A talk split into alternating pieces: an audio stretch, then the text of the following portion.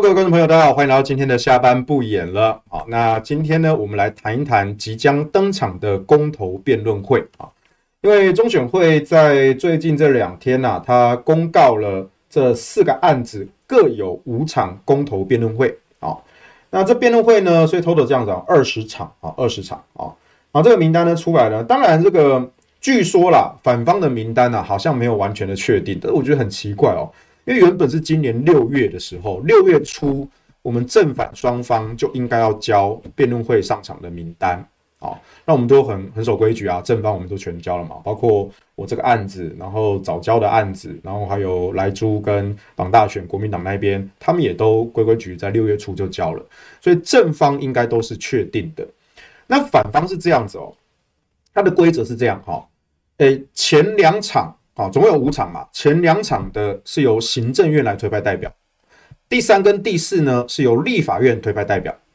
第五场呢开放给民间成立的反方办事处来推派代表。那如果前面的人啊，就是前面的，比如说立法院，他如果不推派，那这个名额就会留用到民间的反方办事处来推派。好，那今年据我所知呢，也是立法院也是放弃推派。好。因为二零一八年那次公投其实也是啊，立法院就说啊，我们是呃民意民意机构、合议机关啊，说不便派人说出场代表之类的哈。但是我觉得这也很奇怪啊，就是立法院你可以用党团去协商去抽签啊，好，所以它真正的理由啊，其实是你不要让在野党啊利用这件事情在媒体版面上做文章。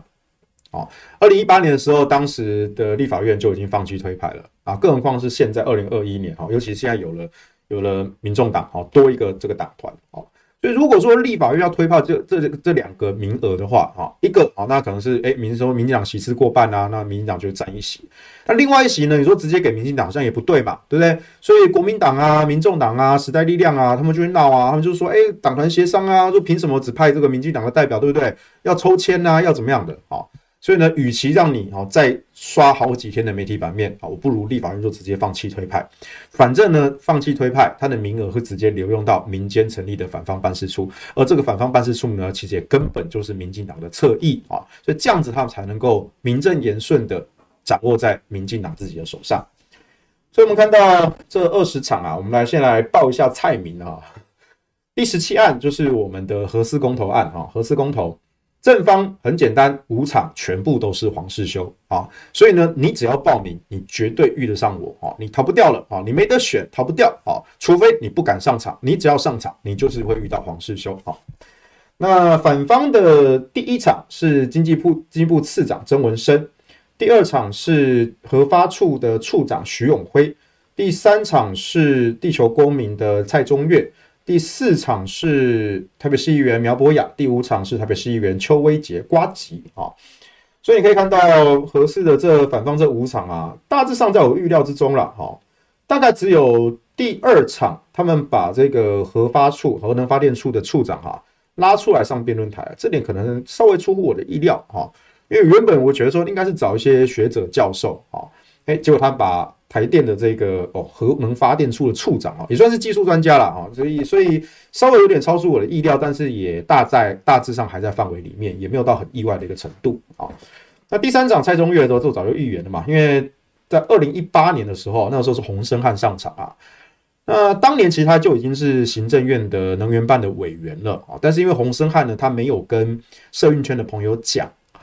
所以一直到了一八年的时候，我就说申翰根本就是行政院的委员啊。然后那些社运圈的朋友说：“哎，申翰，申翰怎么会是新行政院？他当官了吗？”我说：“对呀，你不知道啊，一六年，二零一六年政党轮替之后，洪申翰就已经进行政院了，你们都不知道，他都没跟你讲。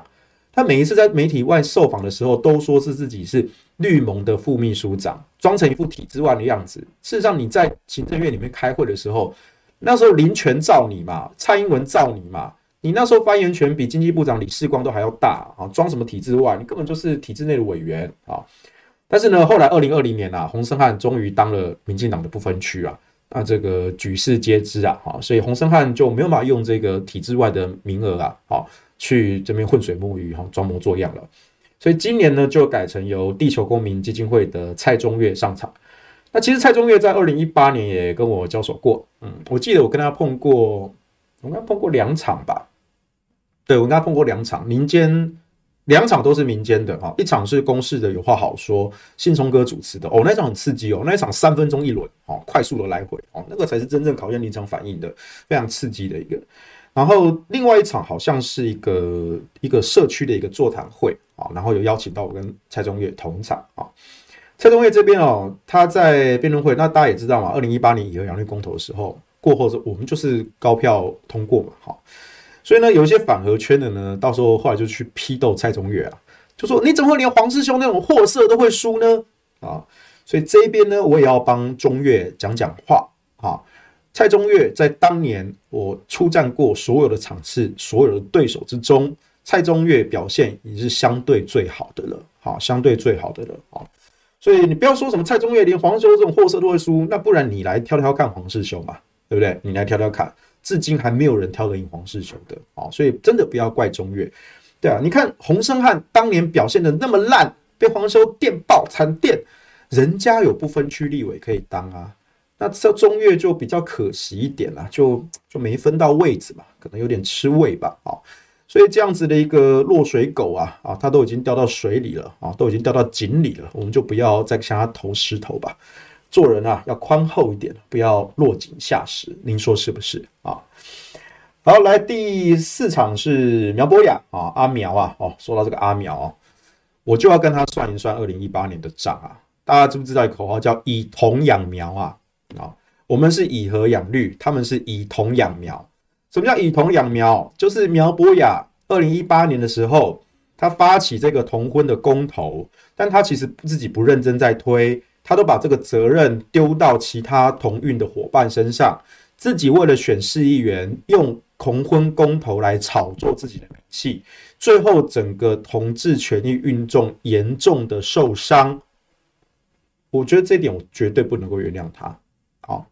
我讲白了，我支持婚姻平权啊！当年的同婚公投、平权公投，我都投同意票啊！我都讲白了，我当年甚至写过几篇文章去推广这些性别平等的概念。我自己是雅斯嘛，对不对？那我们也算是社会中的少数啊！我自己不觉得雅斯是病啊，我觉得雅斯是一个特质啊。但是在精神病学的范畴里面，过去曾经也把雅斯看成自闭症的一环。好，那现在当然。在那个 DSM-5 里面，当然还有更新啊，它变成一个泛自闭光谱嘛，哈，它不再叫雅斯伯格症啊。但是在传统的观念上，我们毕竟还是在这个先天的啊，这个大脑的构造啊、人格、精神上啊，可能还是跟一般人不一样，我们比较缺乏同理心，对不对？好，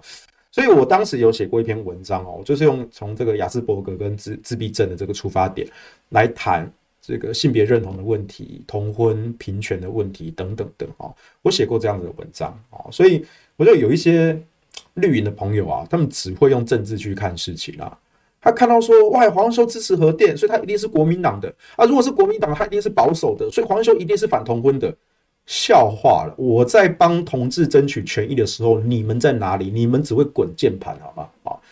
所以苗博雅这个以铜养苗这件事情，我完全不能够原谅他。啊，我觉得这个人真的是他利用利用了整个同志权益的运动，成就他个人的名声。然后他现在当议员吃香喝辣，这样子的一个人，怎么能够再让他在政坛上混下去呢？我觉得这是民主社会的支持啊啊！而且哦，这个旧账更多啊。当年二零一八年的时候，啊，我们那个公投应该是九月初要送件啊，因为规定说你十一月二十四号要投票。然后中选会的审查啊，然后公告啊等等的，所以你往前推，如果你要合并二零一八年的大选来公投的话，所有的公投案必须要在我们计算结果应该是在九月十三号要送件，但是呢，当时在八月中八月下旬的时候，当时联联署如火如荼的进行，大家都想要赶上这个门槛。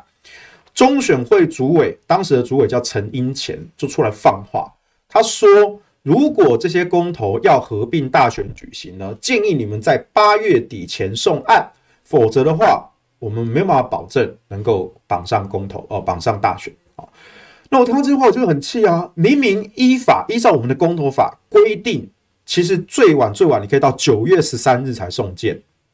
那为什么你中选会主委主委可以出来放话说，我们提前到八月底就要截止？如果你八月底超过了，九月初才送。哦，你还是可以送，但是呢，我就不可能给你保证说一定可以绑大选，这是违法的诶，因为当年的公投法是规定说，你公投成案日之后，那如果六个月内有全国性的选举，那应合并大选举行，是应哦，是一定要合并大选的哦，这是我们的权利诶，你怎么可以说没收就没收？所以当时在八月下旬的时候，记者来访问我这件事情，哦，我就说陈英前主委这个是公然的违法没收公民的权利，好，所以我就讲解了这个哦公投的这个提案啊、送件啊、审查啊、公告啊，然后到投票日等等的相关的公投法的法律规定，我都跟记者讲了，我都是依法论法，有凭有据，好，他讲完了。那一天晚上，我看到新闻报道就出来了。好，讲我的说法，OK OK OK，报了没有问题。结果呢，这个记者同样也去问了另外一案的公投领衔人，就是同婚公投的领衔人苗博雅，问他，你知道他说什么吗？他说他竟然说中选会主委的讲法很有道理，然后他们大家会努力在八月底前送件。哎，你自己是公投领衔人哎，而且据我所知，当时的同婚公投虽然大致上已经跨过了二十八万的门槛。但并没有到安全门槛。那从八月底到九月十三，中间差了将近两个星期，而且那时候如火如荼，那个时候可能一天就可以收到一万份，没有一万份也有五千份的联署书，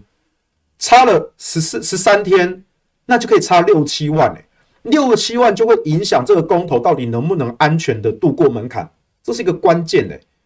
你苗博雅身为领衔人，你好像一点都不在意你的公投会不会成案哎。怎么会那么奇怪？而且公中选会主委公然的违法没收公民的权利，你身为领衔人，你一声不吭，你还附和主委的说法，你到底是出了什么问题？好，所以这件事情我非常的困惑。困惑之后呢，后来在九月初的时候，哦，我们还是照我们的期程去进行。九月。几日的时候，哦，一号还二号的时候吧，陈一前又再度放话说，你们再不送，可能就来不及绑大选了。结果呢，他那句话引发了全国民众的反弹。我们在最后两天，我们每一天进来两万份、四万份，好，一举冲过了门槛。好，所以我们那时候是在九月初送件，好，但后来我才发现，哎，婚姻平权公投竟然也是九月初才送件嘞。你苗博雅两个星期前你才说。你才说，哎，中选会主委讲的是对的，应该要八月底前送件，否则就没有绑绑大选了。结果你自己身为领衔人，你到九月初才送件，你只比我们早两天呢。所以当时呢，我就听过一个绿营朋友的说法啊，那因为我们那时候九月六日送件嘛，然后我们送了三十万份，我们的缓冲空间是百分之十哦，是有点危险的边缘哦。但如果是照正常审，应该是会过，因为我们在提案阶段啊，我们第一阶段的不合格率是百分之九。那第二阶段呢？其实我们动用了更多人力去检查，哦，所以我们相信正常来说应该要比百分之九更低，所以我们在第二阶段的联署送了百分之十的缓冲，应该是会过的。结果没有想到，我九月六日送件之后，隔天我就收到了民进党朋友的线报，他说府院高层已经内定了我们这个案子的不合格率是百分之十一，所以刚刚好让你差几千张，要你补件。但是呢，补件就来不及绑十一二四的大选了，因为会再拖一两个月，好，就可能是二零一九年的春天才要独立的举行公投了，好，那就等于是不会过了，好，所以我说这也太夸张了吧，这是伪造文书诶。好，然后我朋友就跟我说，信不信由你，反正我话带到了，好，然后隔了一天，又有另外一个绿营的朋友跟我讲一模一样的事情，哦，但他们两个是不同的情报线。啊我们说孤证不立嘛，啊，但是两个完全不同线的人讲了几乎一模一样的事，都跟我说府院已经内定了不合格率，啊，审都还没审就已经内定了不合格，要我们把这个案子给踢掉，啊，我说这真的太夸张了。他说，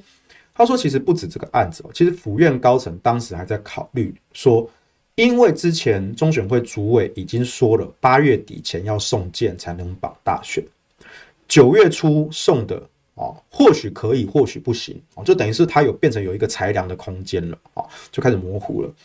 所以呢，府院高层当时有考虑过一个想法啊，就是呢，因为婚姻平权也是九月初才送，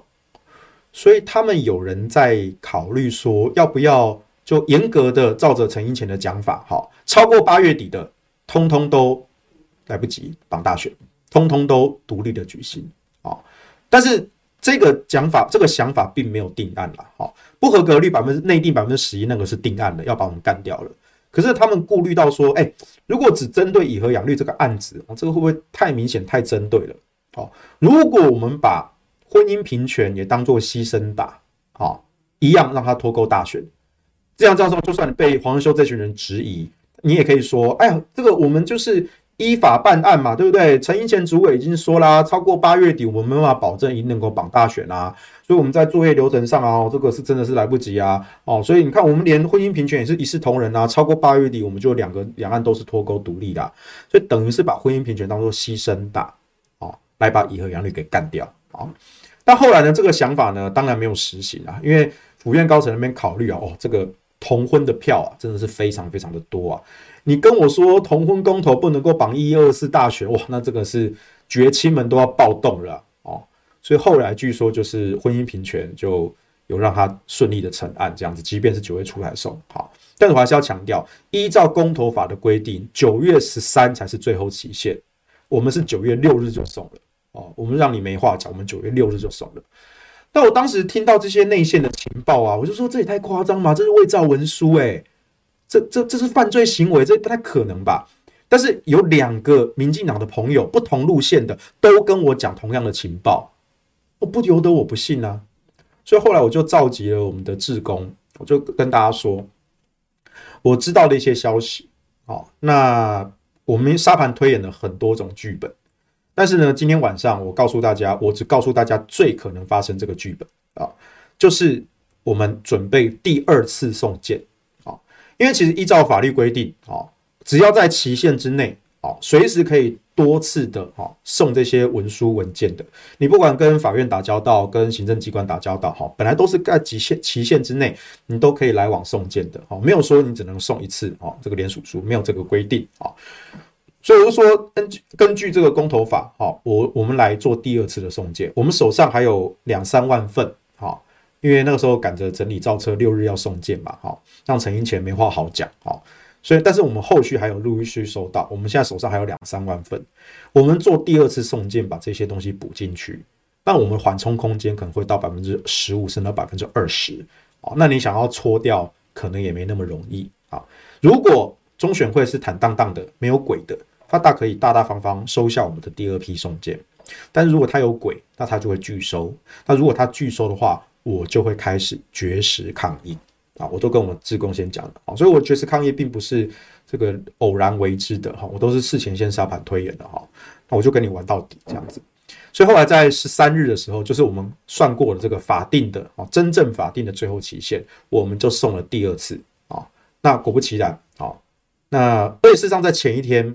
十二日的时候，我先打电话给中选会的承办，问他说：“哎，我们明天要再送件？”他说：“好。”然后你们有几个人、几台车要送几份，总共有几箱，正本跟银本有多少？然后你们从哪个入口进来？他都确认得非常的清楚。因为就公务员的认知，本来在期限内就可以再送，随时都可以再送的。公务员认知本来是就是这样子的啊。结果 OK，那那个我都有全程的录音录影啊。结果隔天下午我们送，一到中选会现场，五六十个警察包围我们，我们只有十个年轻人，手无寸铁，只有一箱箱的联署书啊。五六十个警力包围我们，哦，那个阿 Sir 就过来，你们今天来干嘛？我说报告长官，我们今天来送件、送联署书。哎，我们没有听说有人要来送件呢。我说阿 Sir，你不要跟我开玩笑了，你不知道我们要来送件？请问这五六十位弟兄在这边干什么？然后这个长官就发现自己说错话了。我说啊，好，我我我帮你通报一下中选会的啊。我说好，拜拜托长官，好，他就进去了啊，通报。然后中选会的承办人就下来了。他跟我说：“呃，依法我们不能够再收件。”我说：“你依哪一条法？总之依法我们就，先生黄先生，你已经送过一次了，我们依法是不能够再收第二次的。”我说：“好，你说依法不能收是不是？来，我已经准备好了。来，这一份是哈，我又印出来的公民投票法，这一份是行政程序法。”这一份是行政程序法施行细则，哈，总共三份的纸本文件，我都帮你印好了，哈。来，这三部法律你翻给我看，哪一条、哪一项、哪一款规定我们的这些公文书、联署书不能够再送第二次？来，你翻给我看，你如果能够翻到这一条规定的话，我现在立刻撤退，而且我明天我会公开的开记者会，郑重的向中选会道歉。然后那个承办人就就就整个傻住了，哈，被我逼到快哭的样子，哈，啊，我就跟他说，我知道我没有要为难你了，我知道是长官的意思了，啊，所以 OK，我也没有要为难你的意思，我没有要跟你啰嗦，啊，来各位把那个联署书放下来，啊，黄日修从现在开始绝食抗议，等到中选会收下这个联署书为止，啊，所以就开始了我那个绝食的计划。那在绝食的前三天的晚上，每一天晚上我都有开直播。我在直播的时候呢，我就讲了这个不合格率百分之十一的这个内定啊。那当时当然当时没有人相信啊，当时大家就觉得说这个黄修这个胡乱揣测吧，对不对？哈，不管，反正我就连讲了三天啊，这个都有记录，当时都可以查到。我就当时就讲了百分之十一内定的不合格率。好，好，那中间绝食的过程我们就省略了啊。后来十月十二日。中选会好收到这个户政机关这个数字，好，中选会整理之后呢，公布了本案的查核数字，本案的不合格率就是百分之十一，一趴不差，就是百分之十一。我那时候看到其实有点好笑，我本来以为说，哦，我那时候绝食抗议的时候，我都已经先爆料了。我想说，你们应该说，哎，黄秀已经爆料了，那那那我们干脆把这个不合格率，呃，弄到百分之十五，好不好？多砍他几张，然后再说你黄日修，你就是胡说八道哦，明明就是你们的联署书不合格率，这品质太差。你看不合格率是百分之十五、十六，对不对？什么什么内定不十一趴不合格，胡说八道，哦，对不对？我原本以为你们会砍得更多，就没有想到哇，你们的执行效率还真的是精准啊！一个月后开出来，就真的就是百分之十一，而且你们还告诉我，有九千四百九十二张没有签名的联署书。我说你当大家白痴吗？每一张联署书在街头上收到的时候，就先整理过一次，在运送回总部的时候又再审过一次，在准备要造册送件的时候又再看过一次。一张联署书至少看被看过三次，有的多的甚至五次。那没有名字这件事情是多么明显的？你说忘了填生日哦，或者忘了填身份证字号哦，我觉得可能还有有一些疏漏。名字这么重要的事，你竟然会忘记填？那你这张联署书在签什么的？你就算忘记签了，我们的志工看了三遍，看了五遍，怎么可能会没有发现？而且竟然有九千四百九十二张，将近一万张没有签名的。你在跟我开什么玩笑？所以，我们当时就要求说，请中选会把这九千四百九十二张没有签名、不合格的联署书给我交出来。我们来看看到底这是哪些人没有签名，只写了身份证字号，只写了生日，只写了户籍地址，全部都写了，就是没有签名。你拿出来给我看，你拿出来给我看，已经三年了。三年了，中选会从来都不敢拿出这九千四百九十二张没有签名的联署书，因为根本就不存在。每一张都是有签名的，然后就被砍掉了。后来他们甚至发一个表格，说：“哎，谁谁谁哪一区啊，有多少人不合格啊？哦，比如说什么哈张圈镇啊，好牛圈亭啊，哦，你知道我在讲谁吗？前行政院长张善政，桃园市议员牛煦”我们一看，哎，花莲张圈镇，这不就是张善政院长吗？然后我看他理由，哦，他理由不是没签名，他理由是户籍未满六个月，啊，违反公投法第几条？讲户籍未满六个月，我们就打电话给张院长的秘书，我说我收到中选会的表格，说张张院长的联署书，说他那个户籍不满六个月，然后那秘书就去联络张院长，然后张院长就。打电话给我，然后也传讯给我，他传来他的身份证影本。张院长设在涉及在花莲已经将近十年的时间了，你跟我说他户籍未满六个月，所以联署资格无效。更好笑的是，桃园市议员牛煦庭，他在二零一八年，他刚刚好就是参选议员啊，他原本不是，他就第一次参选啊。那我们的参选议员资格也是说要户籍要未要要要满满这个六个月啊什么之类的啊，如果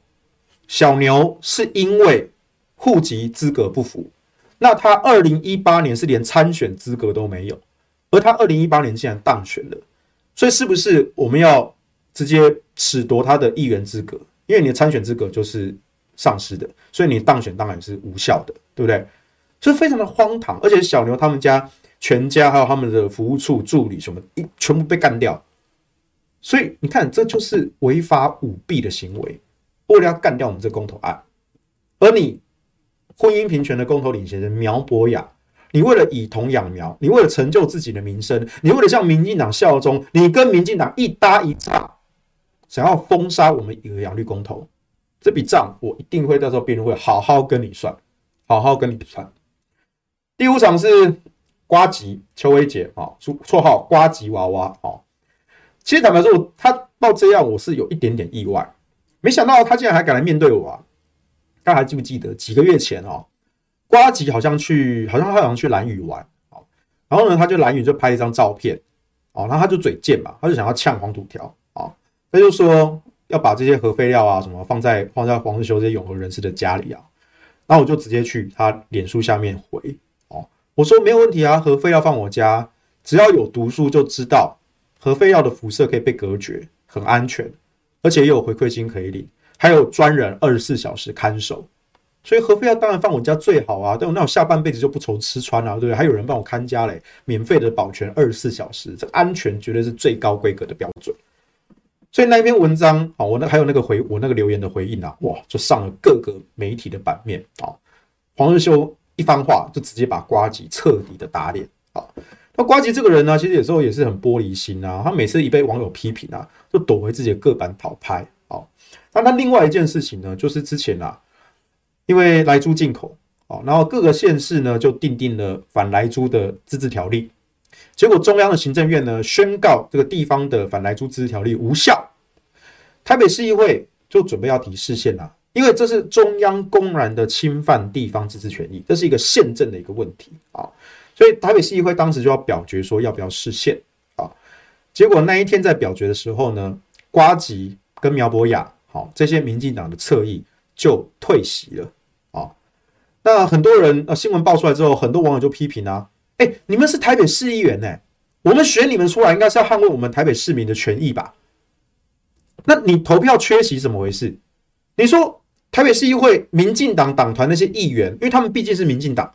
那民进党是支持吃来猪的，所以他们都要捍卫他们的自己的政策，他们有党纪的一个约束。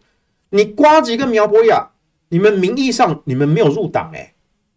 那你们为什么要配合民进党这样子退席？哦，那后来，但后来国民党团的这个人数好像是够的哦，所以后来还是有过，所以这件事才被网友翻出来。我们就看那个表决名单上，哎，瓜吉、邱威杰、苗博雅缺席，还包括像林以梦啊这些人哈，实力退辅会这些人哈，这也都是民进党的侧翼。那后来就是就有人跟我爆料啊，哈，然后就说，哎，当时其实是民进党团的干事长王敏生啊。直接就在现场，就跟瓜吉跟苗博雅他们说，如果等一下要表决，建议你们退席啊，因为如果要表决的话，那投票率要到一定的程度以上啊。如果你们退席的话，那就很有可能可以用流标的方式让这个案子不过啊。所以王敏生就直接叫瓜吉跟苗博雅退席啊。民进党命令你们退席，你们就乖乖的退席。哎，你们还不是民进党哎，但是你们的精神跟肉体已经变成民进党的形状了啊。那瓜吉后来被网友批评啊。他在脸专、脸书粉专上啊，就写一篇很长的文章在辩解啊，啊，然后又在各版又又在写另另外一篇文章，讲很多，但他就是不敢面对。当时就是王敏生是民进党叫你们退，你们就退，你们就是乖乖的听话。身为台北市议员啊，呱吉那时候在二零二零年总统大选前还拍了一支吹票影片啊，他说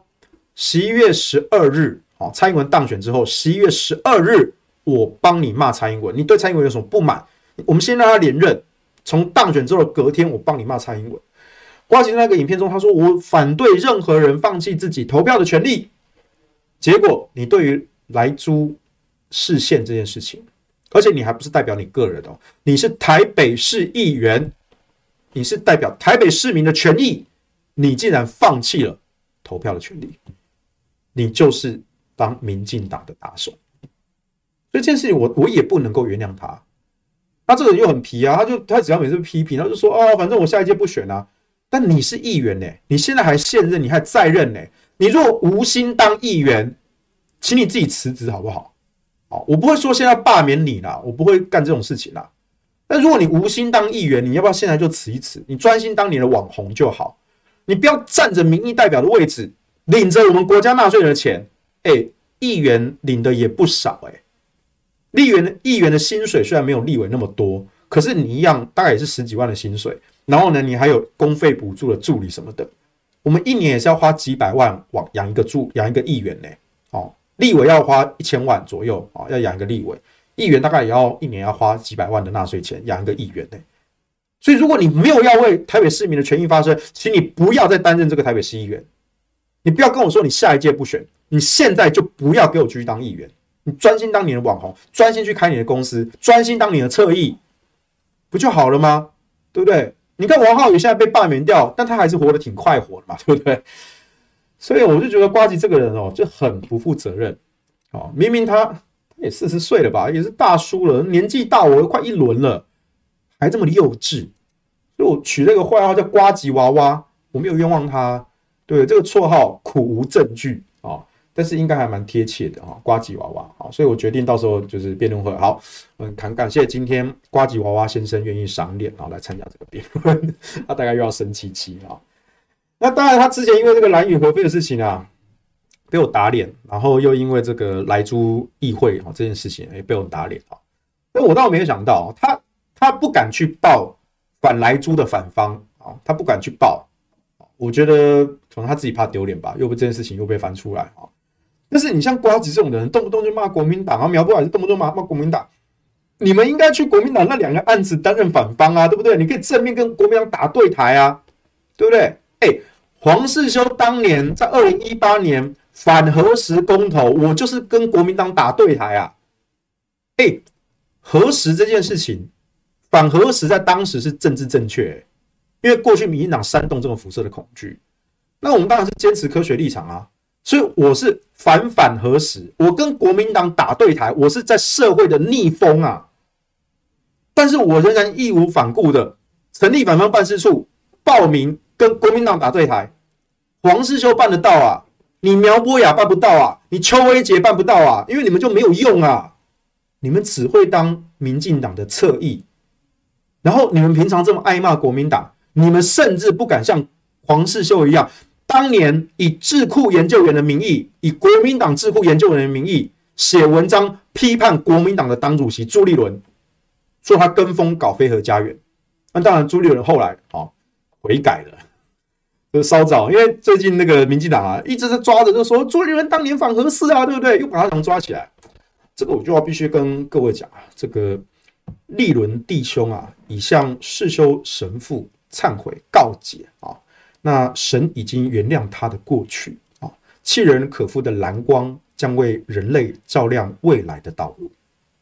我们要宽恕他的罪过啊！不是你以前喊这些东西都有政治包袱嘛？但是我跟朱立伦没有过节啊！你讲的不对，我就批你嘛，对不对？我那时候在国民党智库，我没有入党，我们智库不用入党，我们智库其实有各个党籍的人都有啊。但是我身为一个学者专家的一个身份，我不能够背弃我的职业道德啊，对不对？党主席兼智库董事长，对，他还同时兼智库董事长，等于是我们智库的老板，我照样写文章批判他。但是我就事论事啊，我就事论事啊，我不是针对他的人生做攻击，我就事论事啊，这才是身为一个学者应该有的格调啊，才是应该有的风骨啊。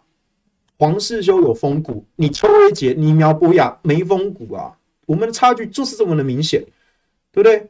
好，那后来当然朱玉文他自从二零一九年访美回来之后，哎，他就转向支持重启核四啦，我觉得这也很好啊，对不对？或者你看像柯文哲。柯文哲早年也是跟风反核喊反核啊，近年来他不太反核了啊，对不对？那我也愿意帮他解套啊。那他最近说，他说，哎、我个人基本上不支持核四重启，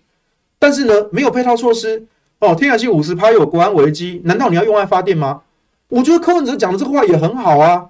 你个人不喜欢合适，不支持合适，但是台湾需要合适，所以柯文哲讲的话我也能够接受啊，对不对？本来我们就不能够强迫每一个人要喜欢什么、讨厌什么嘛。但是我们至少可以告诉大家，我们这个社会、这个台、整个台湾需要什么吧？对不对？你个人情感上不喜欢，但是你人生中还是要做出一些重要的决定。如果你问我，我也会告诉你说，我也不喜欢合适啊。合适运转的，我又不会多赚一毛钱，我的工作跟合适一点关系都没有啊，对不对？而且我还因为合适公投这件事情，花费我多少的时间，花费我个人自掏腰包多少的金钱，然后还要被政府查水表，被黑名单，还要被告，还要跑法院，我何苦啊？所以你说我不喜欢合适，我也不喜欢合适啊。但台湾需要合适啊，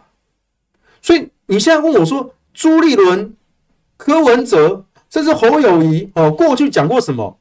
？OK 啊，你可以拉出来啊。但是他们讲了什么，那就是他们一个人的一张票嘛。我们尊重，我们尊重。但是最终台湾到底需不需要合适，是由所有人决定的。那你苗博雅跟邱月杰，你这么爱骂国民党，你怎么不敢像黄世修一样站上辩论台，公然的跟国民党对打？你们不敢啊？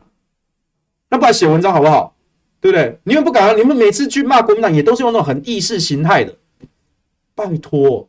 台湾已经被这种蓝绿撕裂了几十年的时间了，这种恶劣的政治还要继续下去吗？你说那些老骨头就算了。哎、你苗博雅跟邱威杰，你们相对年轻哎，哦，当然瓜吉比我大啦，瓜吉应该四十几了，苗博雅，苗博雅是不是跟我同年还是差不多啊？我我印象中，我印象中苗博雅年纪好像跟我差不多，哦，虽然说他的学识什么根本就是跟草包一样，听说他还是台大法律毕业的，就个草包嘛，然后什么还有什么买东西被骗啊，要想要捡便宜，结果被被诈骗啊，还有借了 U bike 不知道说你迟还要加钱啊。这种人可以从台大法律系毕业，我都觉得非常的神奇。我我们现在什么台大的学生素质是这样子嘛？我们应该要吐槽一下管爷，对不对？这个贵校学生素质堪忧。哦、那管爷可能说，嗯，他那时候当学生的时候，我可能还没当校长，这样子，我 不知道。设计对吧？哈，这不是管爷说的，是黄修说的哦。所以你们两个就草包啊，一个是草包，一个是吉娃娃，对不对？所以你这两个人来当我的辩论对手，哎。我还是会接客的啊，我还是有来者是客，我们会以礼相待，我会客客气气的、认认真真的、欢欢喜喜的来接客啊。对，我们这种做公共倡议的，就是这个样子的啊，非常的认命认份啊，做好自己该做的事情。那其他三案呢？其他三案我稍微讲一下正方好了，因为其实其他三案的反方有一些是政府官员，我认得啊，那。有一些我不太认识，啊，比如说第十八案是反莱猪，啊，反莱猪的第一场正方是领衔人林维洲，啊，林维洲他是立委，国民党立委啊，反方是陈吉仲，哎，第一场就还蛮可看的哦，啊，这个国民党立委对民进党的农委会的主委，啊，就非常可看啊，那陈吉仲不知道会不会在辩论会上又在哭哭了，哈。他最近怎么样？泪泪腺是怎么样？非常的脆弱啊，动不动就哭哭啊，真的是文情并茂啊。第二场反来猪的第二场哈，正方是赵少康啊，反方是李淳啊。李淳老师哦，也是鼎鼎大名，他是关于这些国际贸易啊、好经济、财经这方面的一个很著名的一个学者。我其实相当尊敬李淳老师哈，他写过的一些关于一些贸易的一些。文章其实我都有在拜读的哦。那他们这次把李淳老师拉出来，所以他们应该会讲一些关于呃台湾跟美国之间的贸易的那重要性哦。我觉得这一场可能不会去深入探讨那些啊莱克多巴胺的药剂之类的问题，因为这毕竟不是李淳老师的专长啊。那我个人觉得，对李淳老师来说，我是我相信他不会去呃，就算他是他要去 support 这个政策哈，他不会去讲太夸张的话了啊。他不会去跟你说莱猪好好吃之类的，好像陈柏惟那个样子哦。然后他不会，他没有到那么的那个哈。第三场正方是连胜文，反方是林金富啊。那连胜文大家都认得，反方林金富，林金富就真的没听过，不知道是谁哈。第四场的正方是苏伟硕医师哦，那真的是也是来头不小哈。苏伟硕医师在脸书上、在媒体上哈、报章杂志上哈，这些反莱猪的这些文章哈，也都是非常非常多，而且。苏伟硕医师是在民进党在野时期啊，当时在炒美牛的时候，苏伟硕医师就是坚定反对莱克多巴胺还有瘦肉精这些东西的啊。当年他身边的都是民进党的战友，结果现在他被民进党查水表，我记得苏医师好像身上也背了几个案子，哦，被这些民进党的官员啊、侧翼啊提告的，哦，所以我觉得这场应该也不错。那反方叫谢佩芬，不是谁，不知道谁，哦。第五场的正方，哦，谢龙介啊，龙盖森，哦，这个应该是非常的精彩，啊。反方叫林应然，啊，也没听过，但是我们知道，在哲学的逻辑上，应然不能够推得实然，啊。所以实际上是怎么样子呢？还是要看辩论跟公投的结果啊，应然无法推出实案啊。好，第十九案公投榜大选啊，第一场的正方是领衔人江启臣啊，国民党立委跟国民党的前主席，反方是陈宗彦啊，这一他好像是内政部的次长吧，如果我没有记错的话啊，所以怎么样？这个是立法委员质询内政部次长的现场啊，有可能发生这种情况。哎，那我那一场，我的第一场对上经济部次长曾文生，是不是我也来应该质询一下？嗯，我来考虑一下。虽然我不是立法委员，但是我们可以在辩论台上模拟一下，请次长回答本席的要求啊。对，就是像这个样子的啊。哎，顺带一提，我跟曾文生呢，其实也颇有渊源啊。就是呢，我们同样是被判过拘役五十天的啊，这个被告啊，但差别在于呢。我那个案子是公然侮辱，而且我二审逆转无罪啊。那曾文生那个案子呢，他是伪造文书啊，他是被判有罪确定的啊。但后来他是缓刑了，所以他也没有真的被进去关过，他就缓刑了啊。所以一个伪造文书，一个公然侮辱，但是呢，一个无罪啊，一个缓刑啊。我们同样都是曾经被法官判过拘役五十天啊，所以呢，也算是同病相怜，惺惺相惜呀。啊，所以到时候对上的时候，我们来跟他打个招呼啊。好，我们再回到共同绑大选这个案子啊。公投绑大选这个案子，刚刚讲第一场是正方是江启臣，反方是陈忠彦啊，立委对次长啊来质询一下。第二场的正方是朱立伦，哇，现任国民党党主席啊。反方是洪伟胜，洪伟胜谁啊？不认识啊。第三场的正方是费鸿泰啊，也是国民党的立委，反方又是洪伟胜，洪伟胜到底谁啊？啊？第四场的正方是包正豪啊，包正豪老师这我也认识哈。那比较大家看他应该是蓝营的学者了哈。包老师这确实政党倾向比较偏蓝啊，但是我记得他不是国民党党员哦，他跟我一样都不是国民党党员啊。那包正豪老师我跟他认识也几年了哈，我认为包老师真是非常优秀哦，不管在他的写文章的论述啊、逻辑啊，甚至口条啊都不错哦。因为他毕竟老师啊，教书的口条基本上就不会太差哦，所以我觉得这场也是蛮值得期待的哈。那反方叫周江杰，嗯，不认识啊。第五场正方是罗志强强哥，好。第五场的反方是周，又是周江杰，嗯，不认识。好，好，公投榜大选这个案子哈。好，第二十案就是藻礁公投，啊，要迁离三接，好。正方是陈宪正啊，陈宪正，我印象中他好像是。藻礁发起方的，好像他好像也是律师啊，但也是公投领衔这个领衔方的团队啊核心之一。反方是王美花哦，经济部部长哈部长。那这样子，这样对我这个不太公平啊，对不对？我这边只有次长哎，你们藻礁案这样有部长出马，可恶，输了！我也想要跟美花阿姨不对，美花姐姐，哈哈，我也想跟美花姐姐来辩论台上，对不对？好，对，我们来切磋一下啊。可恶！我们这一场竟然就曾文生这个伪造文书犯哦，没有没有小花姐姐来，可恶啊！怒！好，这个早教案的第二场啊，正方是蔡雅莹啊，这个是满野新竹的律师啊，虽然我不知道他到底打过哪个案子哈。反方是曾文生，哎，文生啊，你又跑过去了哦！哇，所以你看哦，藻礁这一案啊，前两场啊，一个是经济部部长啊，一个是经济部次长啊，哇，经济部派重兵压在这上面啊。那蔡雅莹呢，我对他印象就是这个。我真的不知道他律师牌是怎么考的。我对他的印象就是过去几年，因为他也是反核的，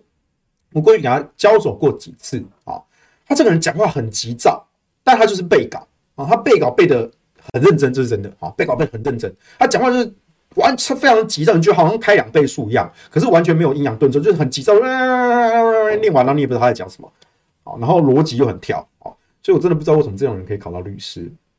对，然后。而且他，我也没有听过他打过什么重要的案件，对啊，他就是我对他的认识就是他一直在这个满野新竹那个协会下面当满野新竹的专专任律师，所以可能他可能一直在处理这些诶环团相关的一些行政诉讼吧。但是好像没有赢过，嗯，对，所以就比较尴尬。那我对他有个印象，就是在二零一八年那个时候，呃，应该是原住民电视台的哦的辩论会啊，那时候我们办了一场二对二啊，我跟廖元鹏对上杨木火跟蔡雅莹啊，那这个二对二的时候，那呃，我记得是我对杨木火，然后廖元鹏对蔡雅莹。那廖元鹏对蔡雅莹的那个时候，在交叉询问的时候呢，蔡雅莹就就就反问这个廖元鹏啊，讲了这些讲讲一大堆，然后他就是讲了噼啪讲了一大段之后，就像那种背稿速度，然后像连珠炮，讲完之后啊，他就说那关于兰屿核废的问题，然后那个时候我就在画面外拿着一张兰屿核废迁出的公投提案书啊。因为稍早我在我那个场合上，我的发言时间上我就讲过这个了。我们永和人士，我们支持兰屿核废，立刻迁出兰屿。公投就是用来打破行政跟立法的僵局。反核要迁出，永和要迁出，台电要迁出，兰屿也要迁出。请问我们为什么不能用所谓的多数民意来解决这些事情？然后在轮到蔡雅莹对廖元鹏的发言回合的时候，我就在荧幕外拿着这张提案书。晃啊晃啊晃啊，然后蔡雅莹原本要问廖元鹏这个兰屿核废的事，然后看到我那边晃来晃去，他就整个愣住了，就整个大宕机，他宕机宕了一分钟，然后最后才说，然后廖文华问他说：“呃，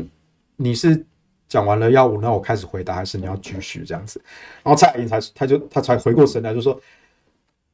你们如果要帮蓝雨人做事啦，你你们就去做啦。嗯，就然后就然后就吵着这样结束了，所以就这个影片在网络上都还在，在我们的粉砖上都还有，大家可以去找哈。蔡雅莹的那个当年的这个辩论啊，呃，很多人都不知道为什么他遇到廖元鹏就宕机了，可能被廖元鹏的魅力所迷住了哈，突然就宕机了。但其实我在画面外哈用了魔法把它定身咒啊定身了啊，所以。我是真的很怀疑他的律师牌到底怎么考到了，这么没有逻辑、口条也很奇怪的一个家伙，不知道啊。希望他对于文森哈这一场哦能够发挥他的实力跟水准啊。那第第这个早教的第四场哈，他的正方是刘月梅，反方是谢志成啊。刘月梅应该也是他们早教团队的一员啊。那反方我没有听过，这不知道谁啊？哦，对不起，跳了一个哈。第三场的正方是林慧珍，林慧珍我不认识，但应该是他们团队的。反方是咱们的鼎鼎大名的詹顺贵啊，啊阿贵啊，勇火阿贵啊，哈，这个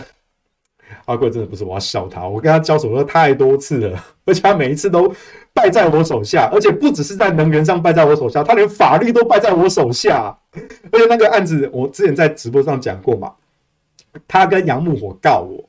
然后那个案子是他他在写状子的。然后法官一审的法官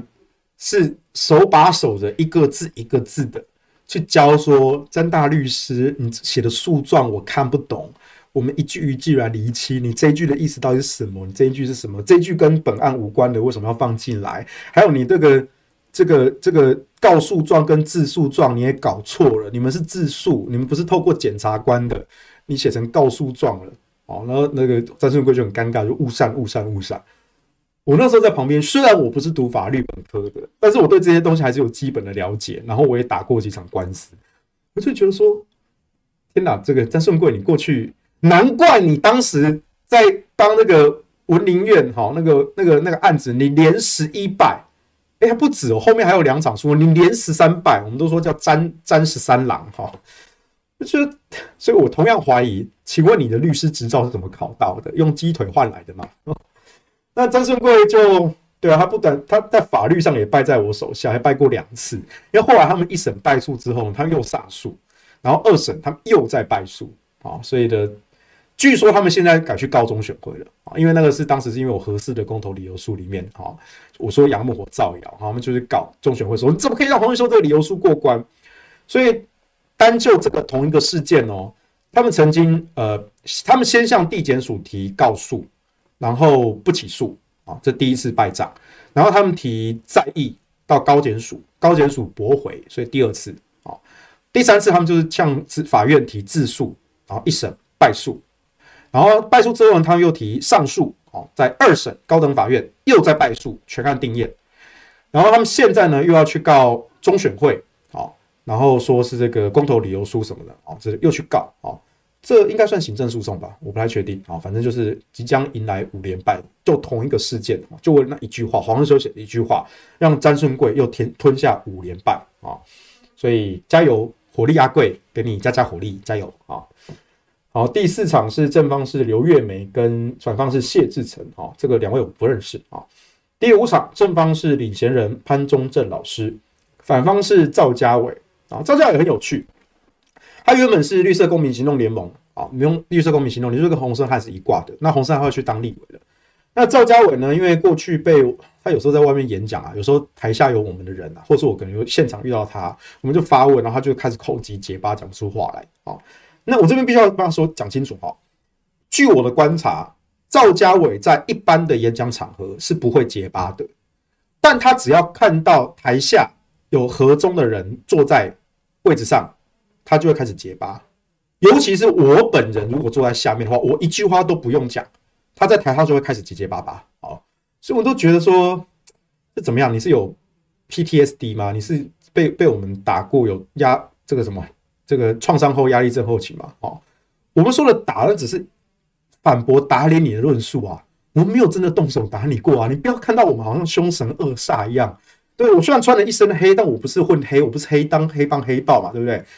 我就觉得。赵家伟是怎么样？就是看到我就皮皮剉，然后讲话结巴这样子哈。而且他很神奇的是，我记得有一次他在应该是在台大啊，有一个学生社团演讲哈，然后我就坐在台下，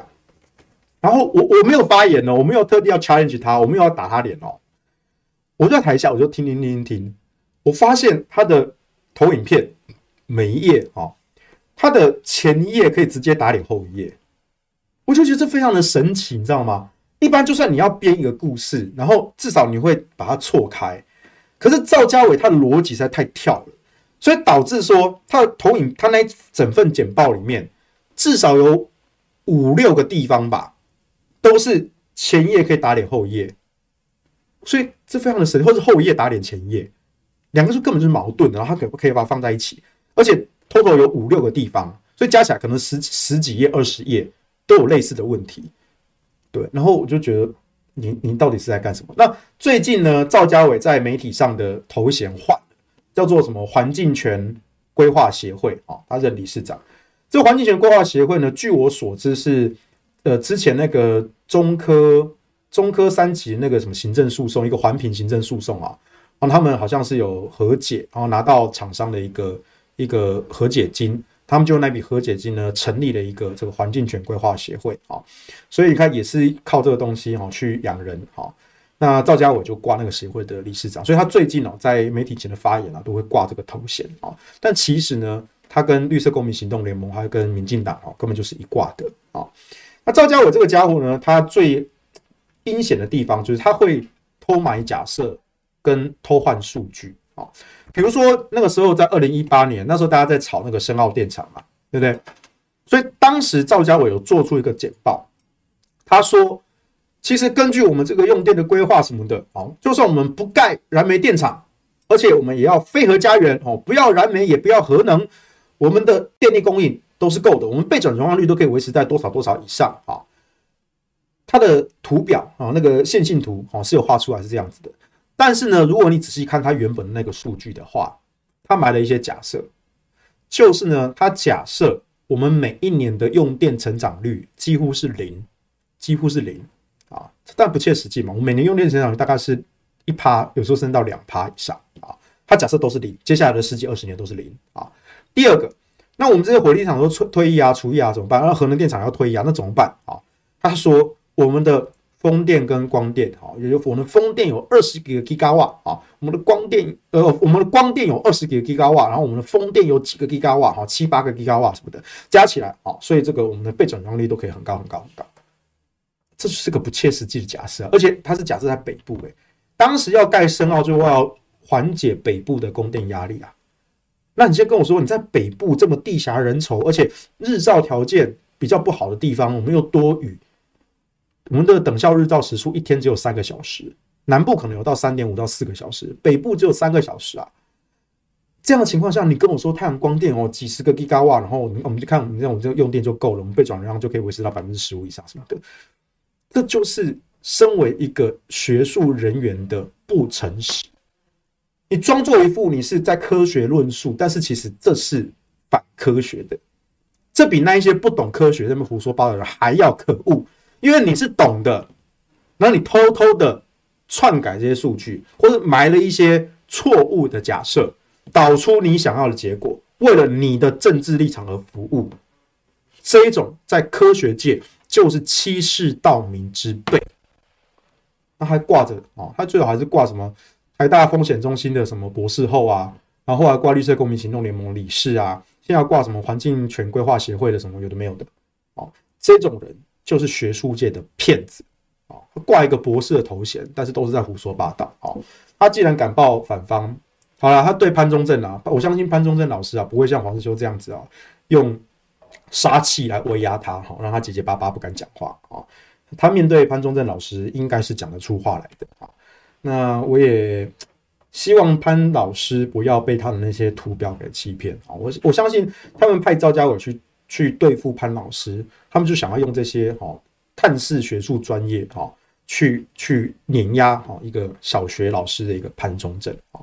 所以我们希望能够帮潘老师加加油啊，不要被赵家伟那些招数给吓到了。这个人就是一个学术界的骗子啊。好，这个是早交公投啊，第二十案的五场。那这些场次里面呢，来各位观众朋友啊，你们可以挑挑看啊，你们最想要看哪一场？啊，最想要看哪一场？好，我自己的话呢，如果你要问我的话哈，我自己我来看一下哈，我觉得我会想要看赵少康跟李纯那一场啊，这个反来租公投的第二场在民视啊，十一月十八日的星期四。呃，晚上五点到六点，哦，在民事，啊，赵少康对李纯，啊，我觉得这一场我会比较有兴趣，哦，我对政策这个东西比较感兴趣啦。再来就是谢龙介那一场，应该有兴趣，哈，十二月十一日在公视，啊，下午一点到两点，好，正方是谢龙介，啊，那反方就反方就算了，哦，没有听过，哦，大概也没有什么好期待的，哈，我只是想听谢龙介怎么用台语讲反莱猪而已。还有谁啊？嗯嗯，其他大概还好。对，我最想看的是这两场哦，好像都不是因为公投的关系，都是因为公投以外的一些关系啊。那我自己呢？我自己这五场里面哈，我个人觉得最精彩的会是哪一场啊？嗯，我觉得最精彩可能会是最后两场吧，瓜吉跟邱威，呃，瓜吉跟那个苗博雅吧。因为他们两个虽然没什么料啦，那他们两个虽然是草包，但是呢，他们很会掰啊，所以呢，或许他们可以掰出一些比较有创意的哈。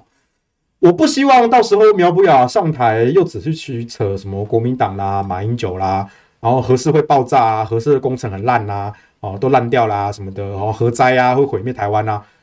拜托这种老掉牙的就不要再讲了啊。但是我会这样子又猜题成功了哈，我二零一八年的时候猜题命中率是百分之百耶。我都是习惯在正方发言的第一段，就说你的下一段要讲什么，就我我全部都猜中了。我我我没有读心术啦啊，但是呢，就因为我是九九，嗯，就那一题我最近才发现一件很重要的事情哦，就是那个大家知道我绰号叫黄土条嘛，对不对？我只能一直到最近我才发现一个关键的事实，就是黄土条条条条条的日文发音就是九九，所以嗯，我就是九九啊。所以难怪我会猜下那个别人的下一段话要讲什么。那瓜吉也是一样，瓜吉一样是很会掰啦，所以就嗯，对我个人觉得至少希望能够听到一些创意啦，哦，但是也有很大的机遇，他们还是上去只会骂马英九啦、国民党啦、核四会爆炸啦、核废料啦、核灾啦，啊，我就可能会很失望了哈。然后我的前我的前三场是什么？啊，第二场可以看一下啦，哈，因为第二场是那个徐永辉。徐永辉是台电核能发电处的处长哦，所以他们可能想派出技术专家来打脸这个黄世修哈。但是我这边也讲很清楚哈，我在昨天哈我就有跟记者讲啊，徐永辉他同时是核四试运转测试时候的模拟中心主任，所以如果说徐永辉徐处长，你到时候在辩论台上，你如果翻案说核四有问题的话，那我会把刑事告发状给准备好。我们一下辩论会呢，我就会到台北地检署去提告渎职跟伪造文书，因为当时通过检测的每一份程序书上都有你的签名啊，所以呢，我们也请许处长啊小心讲话啊，你讲话好好讲，不要紧张啊。我没有在恐吓你啊，我只要提醒要要守法啊。我国的刑法是摆在那里的，不是摆好看的啊。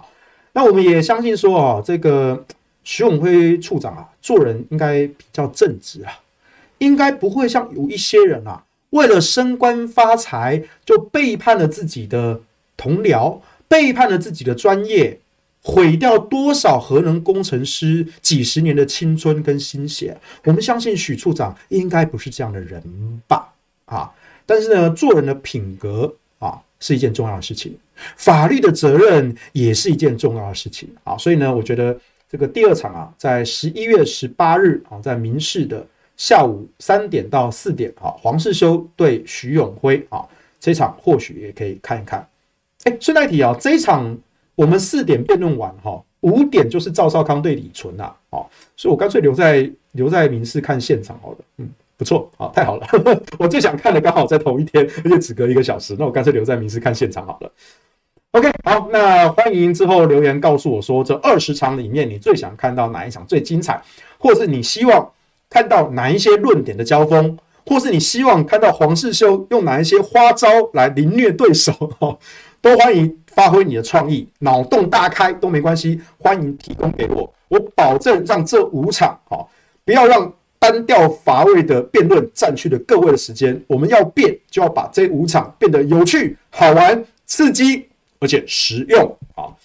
实用当然就是做你投票的依据啦，不是那种实用啊！好，所以呢，十二月十八日啊，记得要出门投票啊！这五场的哦，不止五场啊，二十场的辩论会。也记得准时收看。好，以上是今天的下班不远了，我们下次再见喽，拜拜。